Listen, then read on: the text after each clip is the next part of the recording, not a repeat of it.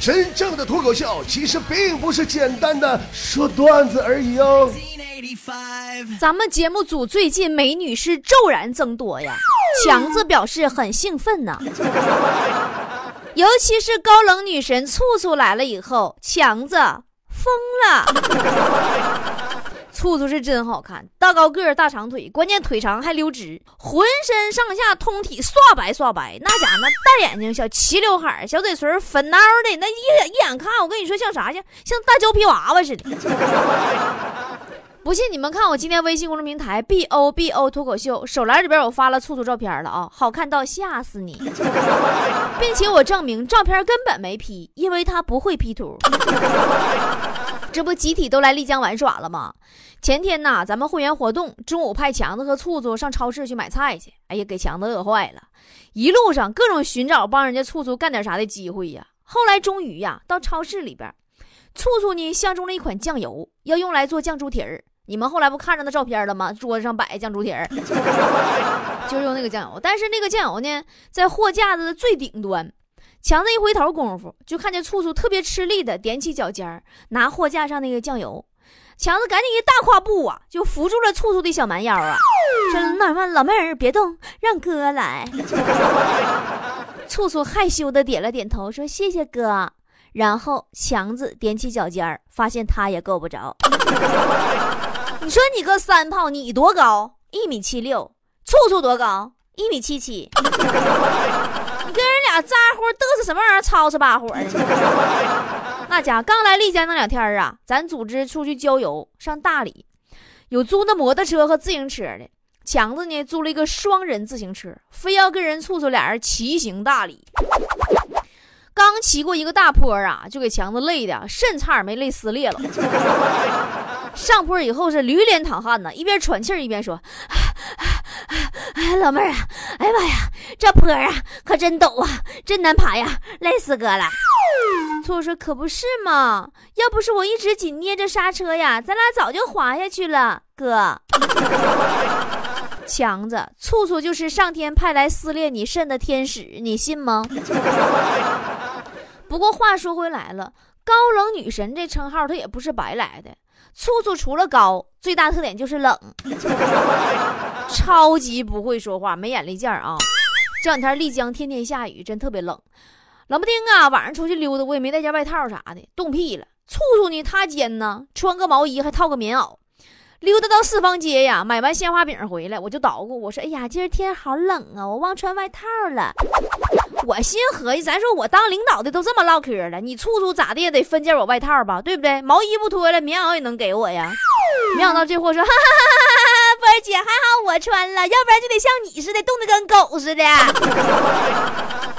我就跟他在一起，突然就怎么就有一种跟理工男谈恋爱，然后就没有然后了的感觉呢？这种即视感油然而生。当初啊，醋醋在广州第一次来我家吃饭的时候，也是就特别让我开眼，真的就这性格哈，一进屋还挺有礼貌，问我用不用换鞋，我说鞋柜上随便拿一双换就可以了，然后就怎么说好呢？醋醋他换上了我鞋柜里的马丁靴就走了进来，啥也不说了。昨天一早上起来，我赶飞机回沈阳拍戏。从客栈出门之前呢，我就感慨，我就跟强坨坨还有醋他们几个唠嗑。我说我来丽江这么久了，怎么就没看见有美女呢？醋醋说：“波儿姐啊，想看见美女还不简单吗？你照照镜子就知道了。”我当时心忽悠一下子，哎呦我天哪，这处处什么时候变这么会唠嗑说话了呢？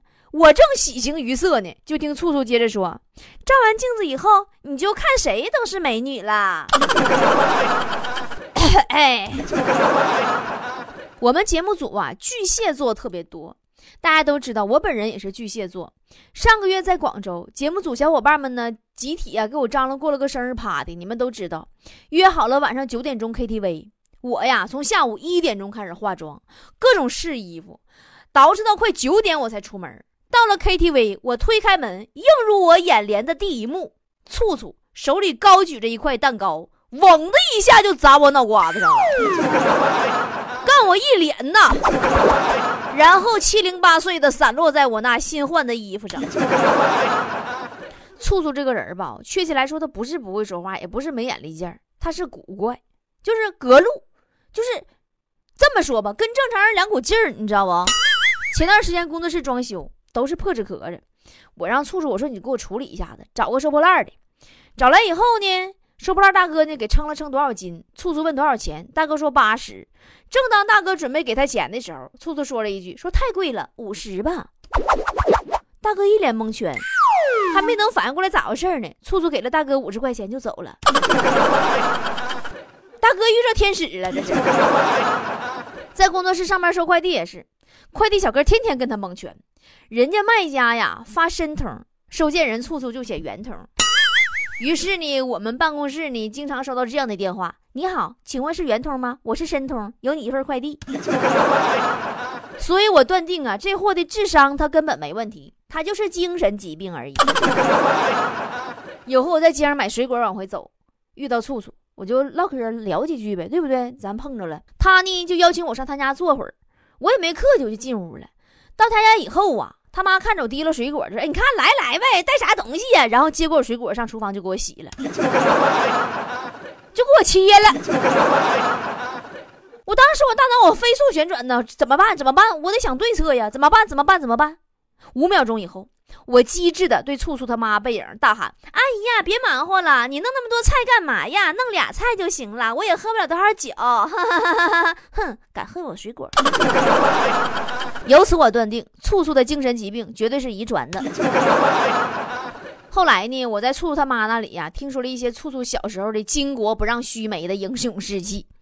据说呀，醋醋小学时候曾经一板凳子把同学打得当场昏厥了。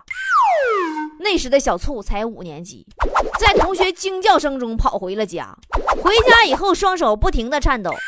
醋醋以为同学被自己打死了，于是想到自己会被警察枪毙，眼泪哗哗往下流啊，吓得快崩溃了。醋醋啊，从小有一个吃烧鸡的梦想，心里话就说说临死了，我圆个梦吧。然后呢，他就去把他家里边一个二八自行车给卖了。他并不担心挨揍。因为他马上就要被枪毙了，卖完了车呢，换了一只烧鸡，盘腿在炕上啊，一边想一边哭一边吃，太好吃了。心说罢了，有生之年吃回烧鸡，死而无憾了。可是万万没想到啊，被打的那个同学呀，后来呀只是轻微脑震荡啊。醋醋他爸妈赔了六百块钱，打的呀那醋醋烧鸡都吐出来了。醋醋他妈告诉我说：“说醋醋小时候呢，还爱欺负同学，特别爱欺负同学，欺负一个小朋友，那个小朋友就哭了，就冲他喊：‘你等着，嗯，我去找我哥来。’说说好啊，我等着。过了五分钟啊，那孩子哭着就跑过来了，哼，我哥不在家。醋醋当时就被这个小朋友的认真和真诚而感动了，于是又打了他一顿。”后来呀，初初高三那年，他们学校呢选那个什么人大代表，尽管呐校长是唯一的候选人，但是投票过场还是要走的呀。然后处处呢投了他同桌，结果校长以三千票比一票战胜了醋醋的同桌。那天他同桌追着醋醋在操场跑了三圈。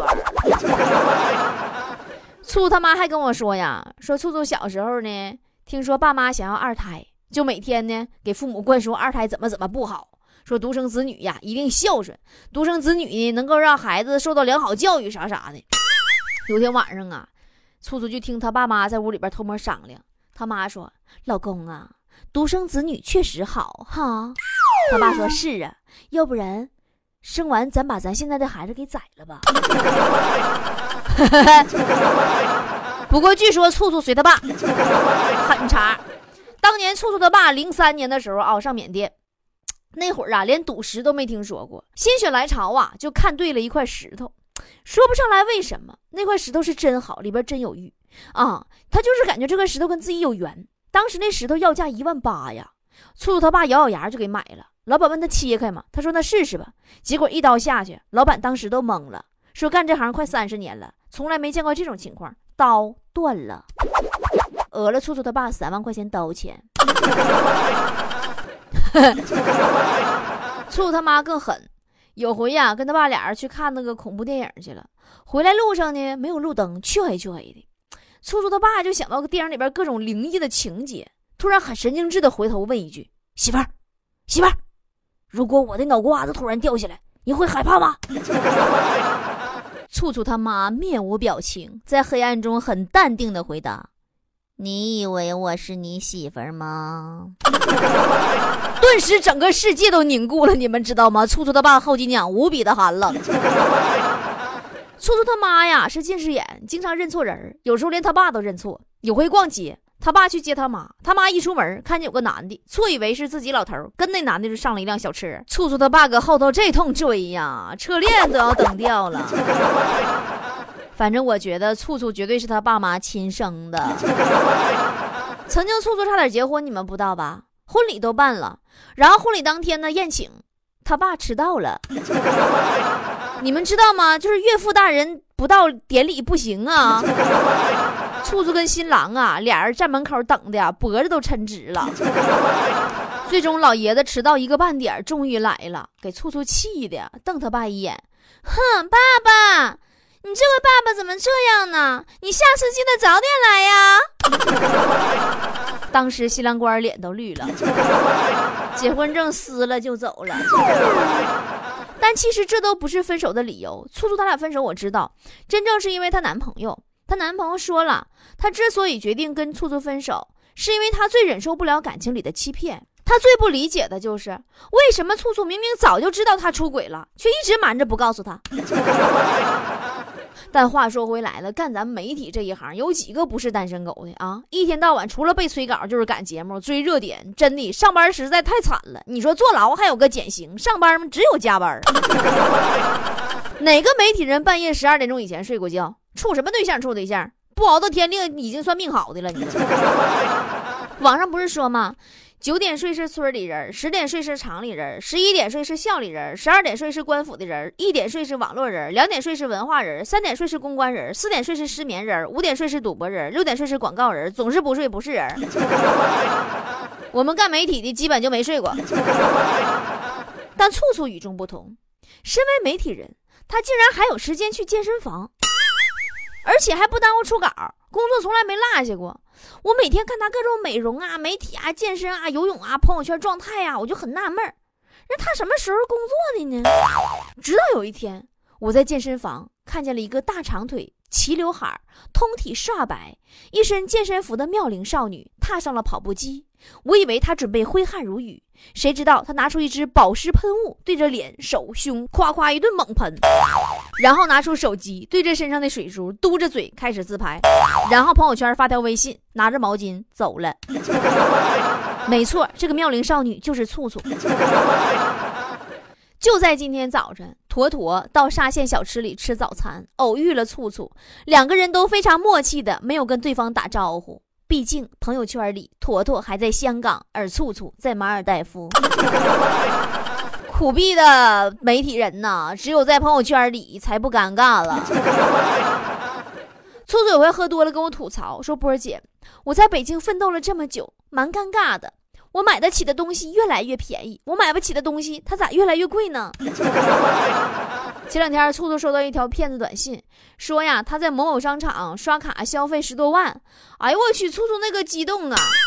以后呢，逢人就亮这条短信呢，说看吧看吧，姐好歹也算有钱人，平时刷十万八万眼都不眨一眨的。都穷成啥样了啊？他们小区有好多人家啊，都安上了防盗门，就醋醋家没有安防盗门。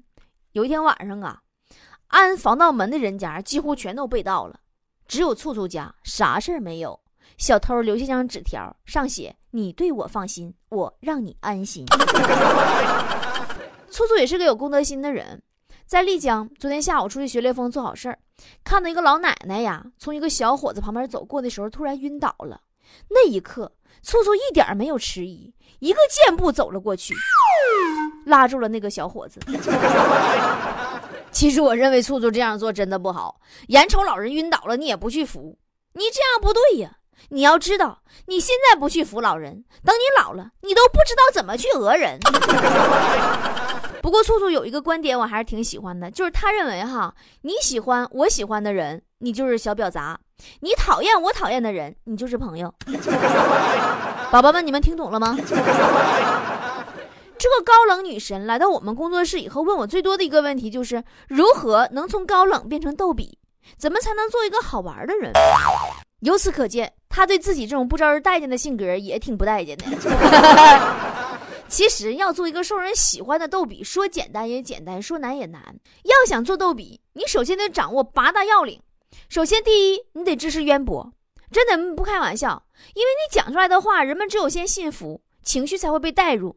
那些好玩的人、有趣的人，绝对不是只能讲几个荤段子的，他肯定是热爱读书的，有足够的这个知识储备量，这样说出来的话呢，才有真实的材料。当你懂得很多的时候，你才能具备一种游戏的心态。你用上帝之眼去看世界，你知识很多不一定有趣儿，但你至少有话说，不无聊啊。曾经有位名人说过嘛，说蜜蜂忙碌了一天，人见人爱；蚊子整日奔波，人人喊打。所以说，多么忙不重要，忙什么才重要，对吧？别问我哪个名人说的，我就刚才顺嘴瞎编的。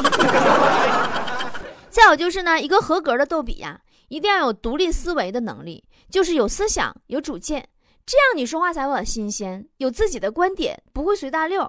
别人说啥，你跟风就没意思了，对吧？你就比如我吧，我什么时候跟别人说过一样的观点？昨天我就一直在思考，你说我想买一样东西。我又觉得太贵的时候，我就会问自己：如果不买，我会变得很富有吗？如果买了，会变得很贫穷吗？如果都不会，我为什么不买？你们有没有觉得我说的这种观点很有道理的样子？逗比必须掌握要领之三：观察生活，注意细节。永远对人和事儿啊保持一颗好奇的心。坨坨就是个特别好玩的人，特别注意生活中的点滴的细节。刚才坨坨还跟我说说，据他观察呀，一定要记住那些陪你聊到深夜的人，真的，嗯，因为就是他们才让你熬夜导致黑眼圈那么严重，皮肤那么差的。第四点就是对人性的观察，对人心的敏锐直觉。你观察过身边的人吗？你在意过他们行为背后的逻辑吗？你想过他需要什么吗？他为什么这么表现吗？你其实你要做到洞察人性，并且用有趣儿的方式表达出来，这一点很难的。王尔德说：“说离婚的主要原因是什么？是结婚。”他说：“爱呀，始于自我欺骗。”终于欺骗他人，这就是所谓的浪漫。刘瑜说：“说检验友谊的唯一的标准，就是两个人是否能凑在一起说别人的坏话。”著名脱口秀主持人波波说：“有人说落后就要挨打，也有人说枪打出头鸟，说明一个人他要想打你，总能找到他的理由。”第五呢，就是每个逗比都会随时随地的搜集和积累笑话。看上去好像挺神乎其神似的，其实我跟你说，说穿了都是日积月累。你们相信我手机里每天最少会存三十个各处随手搜集来的笑话吗？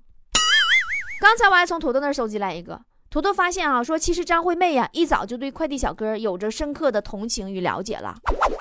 不信你听他那首快递之歌，签收。牵手，牵手，奇怪的废话少说。牵手，牵手，我的热情全年无休。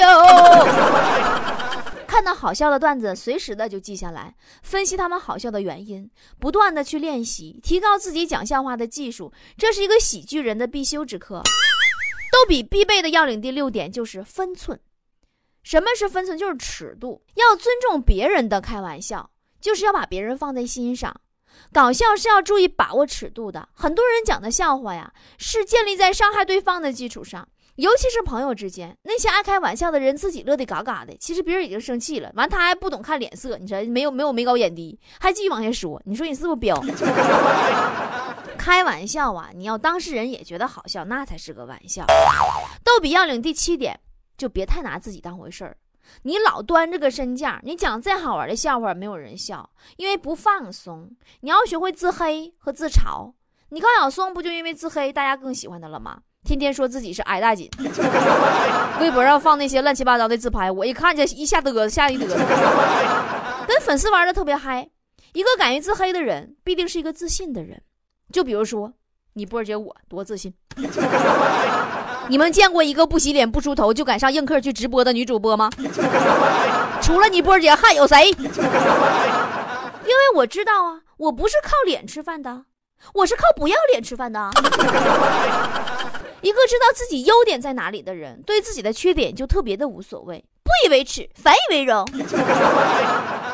学识如此渊博的你波儿姐，什么时候像那些网红女主播一样把自己打扮成蛇精脸，对不对？因为我不打扮就已经是蛇精脸了。昨天呢，坐飞机赶上暴雨，在机场延误的时候，我还即兴作诗一首。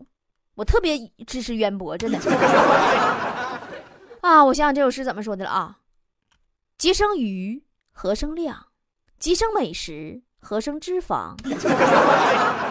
鸡生刘海儿，何生狂风？鸡生我，为何不生我对象？我都会爱上我自己，太有才了，咋就嫁不出去呢？啊，对，最后一点，逗比要领，还是我经常说的，情理之中，意料之外。曾经有个记者嘛，采访一个大爷，说：“大爷呀，对于广州马上要花六点三个亿修公墓，但是这个公墓只埋干部这事儿，您怎么看？”大爷说：“是活埋吗？” 就是什么情理之中，意料之外，就是学会不好好说话，颠覆常理，还可以欲扬先抑，明褒暗贬。正话反说，指桑骂槐都可以，等等等等。以上呢就是八大逗比的要领，你学会了吗？反正我觉得人生最美好的事儿就是做一个不光年轻人喜欢你，老人呢他也不烦你，小孩子也会爱上你的小逗比。人生苦短，何不逗比快乐终老呢？